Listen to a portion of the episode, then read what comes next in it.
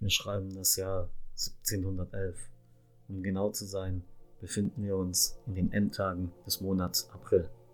Im Hof des heutigen Casa Vece in Satmar haben sich über ein Dutzend Magnaten, Adlige und Beamte eingefunden. Nach langen und zähen Verhandlungen kommen sie zu einem Ergebnis. Einem Ergebnis, das letztendlich als der Friede von Satmar in die Geschichtsbücher eingehen wird. Dieser Vertrag bildet den Grundstein für die spätere Ansiedlung der ersten deutschen und schwäbischen Siedler in der Region Satmar.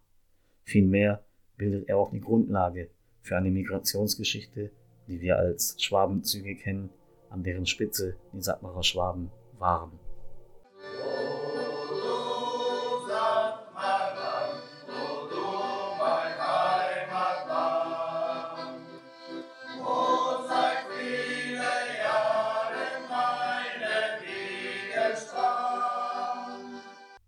Hallo und herzlich willkommen zum neuen Kulturpodcast Kultur, Geschichte und Zeitgeschehen der Sattmarer Schwaben.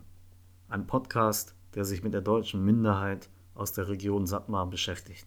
Mein Name ist Arthur Glaser und ich bin seit nunmehr über vier Jahren Kulturmanager des Instituts für Auslandsbeziehungen, entsendet hier nach Sattmar zum Demokratischen Forum der Deutschen und Kulturverband Sattmarinse. Dieser Podcast ist als Ergebnis eines IFA-Projektes in Kooperation mit den eben schon genannten Gastinstitutionen Demokratisches Forum und Kulturverband entstanden. Wir haben es im Einspieler schon gehört, wir beschäftigen uns heute mit einer historischen Episode. Ich möchte Sie heute in der ersten Folge ein wenig in die Geschichte, vor allem die Anfangsgeschichte der Sattmacher Schwaben entführen.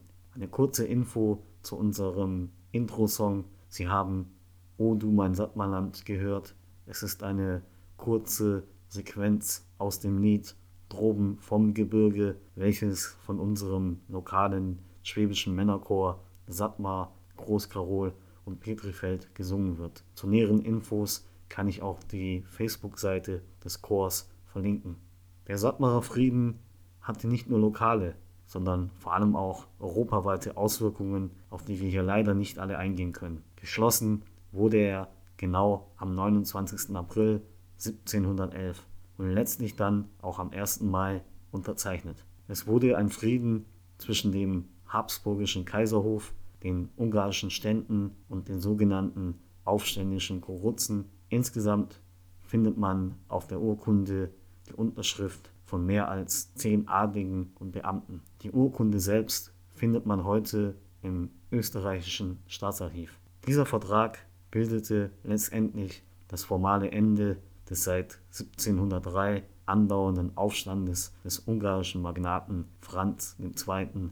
Rákóczi, der zu seiner Zeit zu den reichsten und bedeutendsten Adligen des Königreichs Ungarn gehörte und auch heute noch teilweise als ungarischer Nationalheld gesehen wird. Um den ganzen historischen Kontext besser nachvollziehen zu können, möchte ich ein wenig auf die Vorgeschichte eingehen. Wie schon angemerkt, befinden wir uns in Satmar und Satmar ist zu dieser Zeit Teil des Königreichs Ungarn. Nach der zweiten überstandenen Türkenbelagerung im Jahre 1683 konnten die Habsburger letztendlich im großen sogenannten Türkenkrieg bis 1699 die zuvor unter osmanischer Oberhochheit stehenden Gebiete des Königreichs Ungarn zurückerobern. Gegen die zu Beginn als Befreier begrüßten Habsburger regte sich jedoch schon sehr bald Widerstand. So kam es dann ab 1703 im Nordosten Ungarns zu einer Rebellion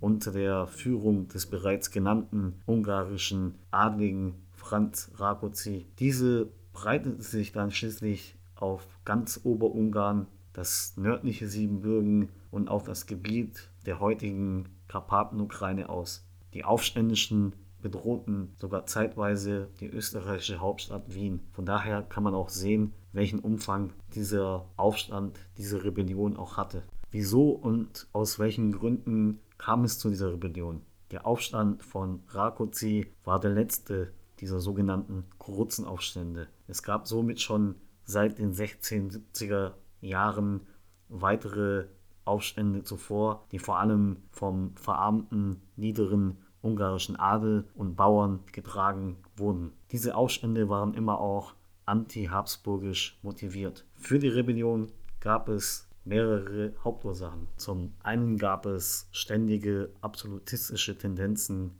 der Habsburger, was natürlich dem ungarischen Adel missfiel. Ebenso entstanden auch Streitigkeiten um Eigentumsfragen. Zur Regelung der Eigentumsverhältnisse nach der Vertreibung der Türken aus Ungarn wurde nämlich 1688 in Wien eine spezielle Sonderkommission eingerichtet. Sie arbeitete jedoch zur Unzufriedenheit des ungarischen Adels. Viele Grundstücke fielen mangels schriftlicher Eigentumsunterlagen, die das Eigentum an den Grundstücken aus der vortürkischen Zeit, also vor 1541, beweisen konnten, an den Staat. Dieser veräußerte oder verschenkte die Grundstücke an Österreicher, vor allem an Hofadlige, an Militärs, an Beamte oder Kriegslieferanten oder auch an Ausländer. Auch das verschärfte natürlich die Anspannung. Der nächste Streitpunkt waren vor allem auch die Steuern. Die Türkenkriege, die vom Anfang des 16. Jahrhunderts bis zum Ende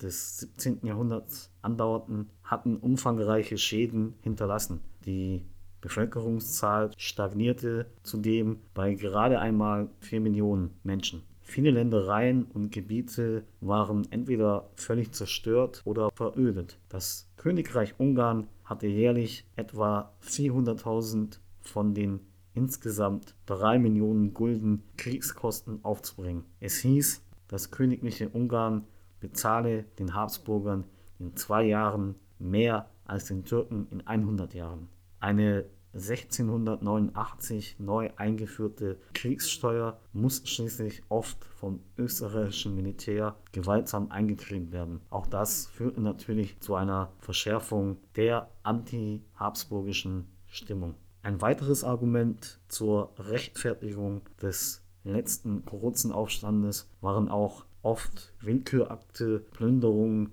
und Verbrechen der kaiserlichen Armee. Die Soldaten waren damals nicht kaserniert, also sie waren nicht in einer Kaserne untergebracht, sondern viele von ihnen wohnten bei Bauern oder auch Bürgern, also waren dort einquartiert. Und das gab natürlich vielen auch die Gelegenheit, Übeltaten zu verüben. Schließlich wurde auch die Rekatholisierung weiter betrieben und insgesamt hatten die Bauern und Leibeigenen eine sehr, sehr große Last zu tragen. Zusätzlich verschärfte die Situation auch noch ab 1701 der Umstand, dass die ungarischen Bauern oft gewaltsam in die habsburgische Armee einberufen bzw. eingezogen wurden, um eben im spanischen Erbfolgekrieg, der parallel lief, zu kämpfen. Ein kurzer Exkurs zur Begriffsbedeutung zum Namen Kurutzen. Es gibt hierfür mehrere Theorien, woher der Name eigentlich herrührt. Zum einen gemäß dem Pallas-Lexikon 1893 bis 1897 ist das Wort wie viele andere militärische Fachausdrücke im Ungarischen eben türkischen Ursprungs. Kuruz bedeutete demnach Aufständischer oder auch Insurgent. Dies entspricht eben auch der gängigen ungarischen Meinung. Möglich wäre auch die Verwandtschaft des Wortes mit dem türkischen Koruyucu, welches auch Beschützer bedeuten kann. Nach einigen Historikern ist die Bezeichnung vom lateinischen Crux oder Cruciatus, also Kreuz, Kreuzigung abgeleitet und bezeichnete entsprechend ursprünglich im 15. Jahrhundert allgemein die Kreuzzugsteilnehmer, also die Kreuzträger des Gyrt Dosa im Königreich Ungarn. Dagegen wird gehalten, dass Kreuzfahrer oder die Kreuzzugsteilnehmer auf Ungarisch eigentlich Keresztes heißen. Der Name Korutzen leitet sich demnach von dem ungarischen Eigenschaftswort Kuruz her, welches bedeuten kann schneidig, widerborstig oder auch aufrührerisch. Franz Rakuzi selbst und die Zeitgenossen verwendeten den Namen jedoch nicht und statt des Begriffs Korutzen gebrauchten die damaligen Quellen oft auch das Wort die Malkontenten, was aus dem Französischen kommt und so viel wie Unzufriedene oder Aufständische bedeutet. In den heutigen Geschichtstexten wird der Begriff Kuruzen fast nur in der Bedeutung oder in der letzten Bedeutung verwendet. Ab 1703 beginnt also der letzte sogenannte Kuruzenaufstand unter der Führung von Franz Rákóczi, der sich eben gegen die Habsburger gerichtet hatte. Im Verlauf der Jahre gibt es immer wieder Auseinandersetzungen und Schlachten. Den Kuruzen gelingen dabei Siege gegen die habsburgischen Truppen und sie können dadurch einige Gebiete erobern. Es sieht also für die Kuruzen in der Anfangszeit relativ gut aus. Erst ab 1708 wendet sich jedoch das Blatt unter dem energischen habsburgischen General Siegbert Heister. Er kann ein zahlenmäßig überlegenes Kuruzenheer bei der Stadt Trenčín schlagen. Um die Rebellion jedoch weiterhin am Leben zu erhalten, machte Rákóczi immer wieder Versprechungen an die Leibeigenen und Bauern, was wiederum viele ungarische Adlige, vor allem aus dem niederen Adel, auf Distanz zu ihm gehen ließ. Es bildete sich somit die erste Opposition gegen Rákóczi. Prinz Eugen von Savoyen, der seit 1703 Präsident des Hofkriegsrates war, berief nun den gefürchteten General Heister ab und ersetzte ihn durch den Habsburg-treuen ungarischen Adligen János Balfi, um dadurch bessere Verhandlungen aufnehmen zu können. Wir sehen also, es gab auch ungarische Adlige, welche eben nicht auf Seiten der Grozen waren, sondern den Habsburgern treu ergeben. Am 17. November 1710 wurden die ersten Verhandlungsbemühungen durch einen Brief des Grafen Alexander auf Ungarisch Sándor Karoy, der auf Seiten der Kuruzen stand, eingeleitet. Diese Person ist von besonderer Bedeutung für den weiteren Verlauf dieser Episode, weil sie eine sehr, sehr wichtige Rolle spielen wird.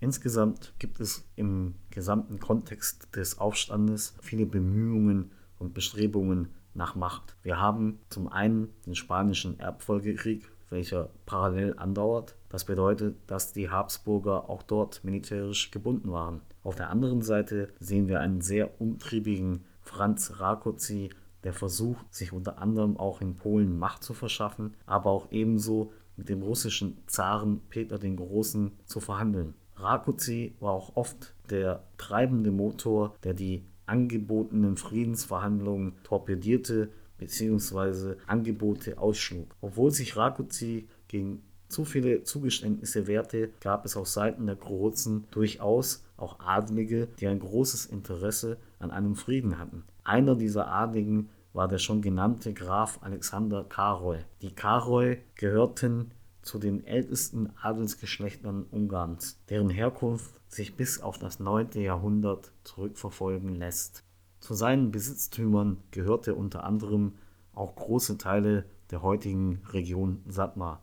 Er hatte daher ein relativ großes Interesse, dieses Gebiet durch einen Friedensschluss wieder zu stabilisieren.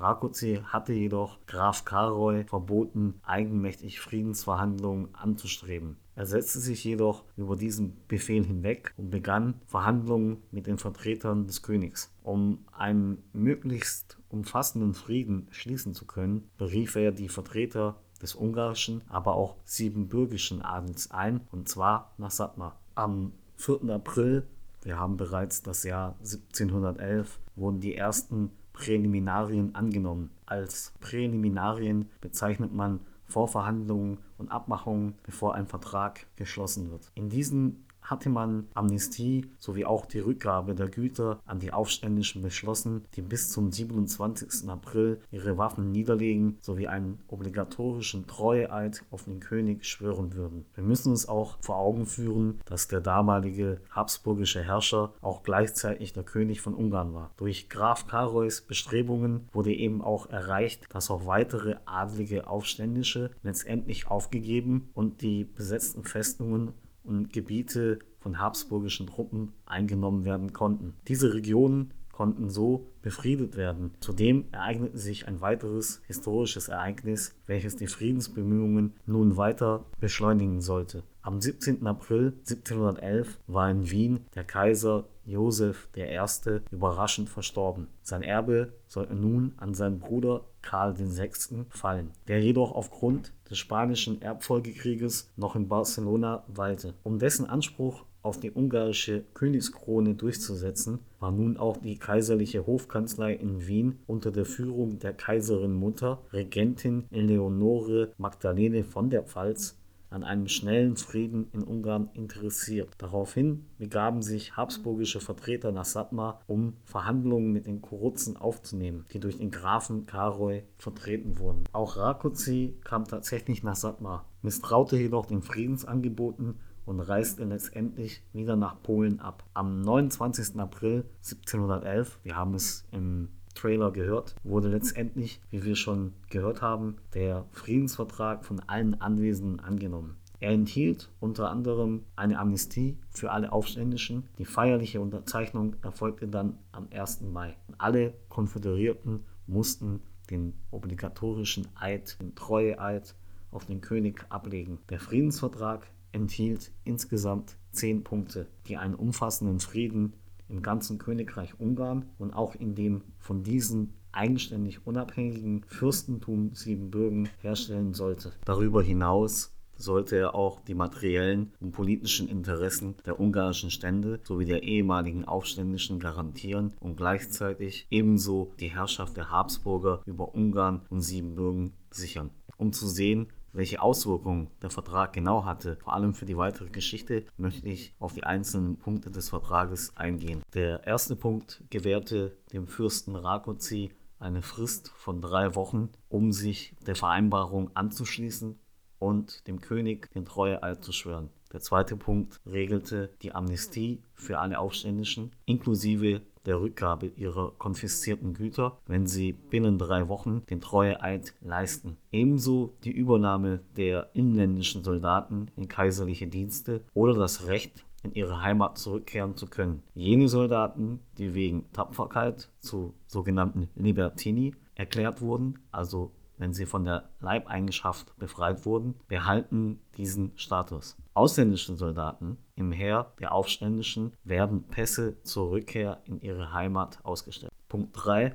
Seine Majestät gewährt für Ungarn und Siebenbürgen Religionsfreiheit für die rezipierten Religionen. Damit waren gemeint das evangelische Augsburger und das reformierte helvetische Bekenntnis. Die Einkünfte der Geistlichkeit werden aufrechterhalten, den begnadigten Aufständischen bleibt es unbenommen, Religionsbeschwerden vor seiner Majestät oder dem ungarischen Reichstag vorzubringen. Punkt 4. Die Güter der Witwen und Waisen sollen vom Fiskus nicht eingezogen werden. Punkt 5. Im Exil befindliche Anhänger des Aufstandes können die Amnestie auch nach dem festgelegten Datum in Anspruch nehmen. General Steinwill bekommt die Vollmacht, jene sieben Bürger zu begnadigen, die aus der Moldau und der Walachei zurückkehren. Um Rückkehr in vorige Ämter kann ebenso gebeten werden. Generalfeldmarschall Palfi wird solche Bitten unterstützen. Punkt 6. Alle in Gefangenschaft befindlichen Konföderierten sind in diesen Bestimmungen inbegriffen. Punkt 7. Beschädigungen die während des Waffenstillstandes geschehen sind, werden vergütet. Punkt 8. Die Ratifikation des Hofes wird überall feierlich bekannt gemacht. Punkt 9. Der König werde die Freiheiten Ungarns und Siebenbürgens aufrechterhalten. Keine Begnadigte sollen verfolgt oder beschimpft werden. Und zu guter Letzt, Punkt 10, solle allen billigen Klagen abhelfen. Der Hof werde seine Liebe zu Ungarn, die Nation ihre Treue gegen den König immer bewahren. Dieser Friedensvertrag bot also nun auch allen Adligen und Magnaten die Chance, in den von der Rebellion betroffenen Gebieten, die zuvor verwüstet und verwaist wurden, wieder aufzubauen und diese auch gegebenenfalls neu zu besiedeln. Graf Alexander Karol sah nun auch selbst die Möglichkeit, weil er ja einer der treibenden Kräfte für den Friedensschluss war, seine Ländereien in der Region Satmar wieder bzw. neu zu besiedeln. Er wollte diese entvölkerten Landstriche auch wieder zum Leben erwecken. Er hatte für sein Wiederbesiedlungsprojekt katholische Schwaben aus dem Süden Deutschlands ins Auge gefasst. Im darauffolgenden Jahr 1712 entsendet er die ersten sogenannten Werber in die Region Oberschwaben. Das sind heute beispielsweise beziehungsweise die Landkreise Ravensburg, Biberach bis hin zum Bodensee, um eben dort neue potenzielle Siedler, vor allem Bauern und Handwerker anzuwerben für eine Ansiedlung auf seinen Gütern. Dieses Projekt war letztlich auch tatsächlich erfolgreich und so erreichen die ersten deutschen bzw. schwäbischen Siedler 1712 Groß Karol, wo sich eben das Schloss der Familie Karol befindet. Man muss auch verstehen, dass diese ersten Ansiedlungsprojekte letztlich Privatunternehmen der einzelnen Adligen und Magnaten waren. Das heißt, sie sind von der Anwerbung über den Transport bis hin zur Unterbringung und Ansiedlung für alle Kosten aus ihrem eigenen Vermögen aufgekommen. Beispielsweise wurden den Siedlern auch sieben Jahre Steuerfreiheit garantiert. Es gab also keine quasi staatlich vom Königshof gelenkte Ansiedlung. Diese beginnt zehn Jahre später, erst ab 1722. Dann lenkt der kaiserliche Hof die neuen Kolonistenströme in geordnete Bahnen. Davor haben die Magnaten eigentlich rivalisiert um die Gunst der neuen Siedler. Hiermit schließt sich somit der Kreis zwischen dem Frieden von Satmar aus dem Jahre 1711 und der Ankunft der ersten deutschen Siedler in der Region im darauffolgenden Jahr. Es ist ebenso, wie wir im Einspieler gehört haben, der Beginn einer größeren Migrationsgeschichte der sogenannten Schwabenzüge, an deren Spitze die Sattmarer Schwaben waren. Wie genau und unter welchen Umständen die ersten Siedler, die ersten Schwaben in das Sattmarland kamen, werden wir sicher in einer weiteren Folge dieses Podcasts erleben. Ich darf mich ganz herzlich für euer Zuhören bedanken und würde mich freuen, dass ihr auch in den kommenden Wochen reinhört, um immer wieder etwas Neues zur deutschen Minderheit hier aus der Region zu erfahren. Vielen Dank und bis zum nächsten Mal.